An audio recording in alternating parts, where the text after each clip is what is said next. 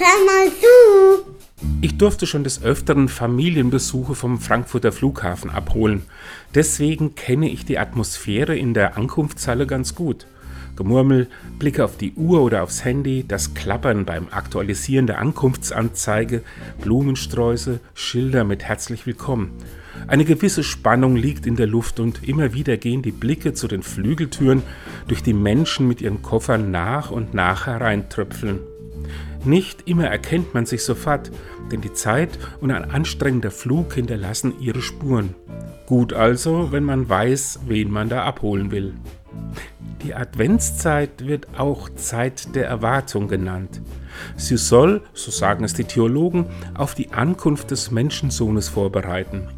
Irgendwie ist es ein bisschen wie in der Ankunftshalle des Flughafens. Wer oder was kommt denn da eigentlich?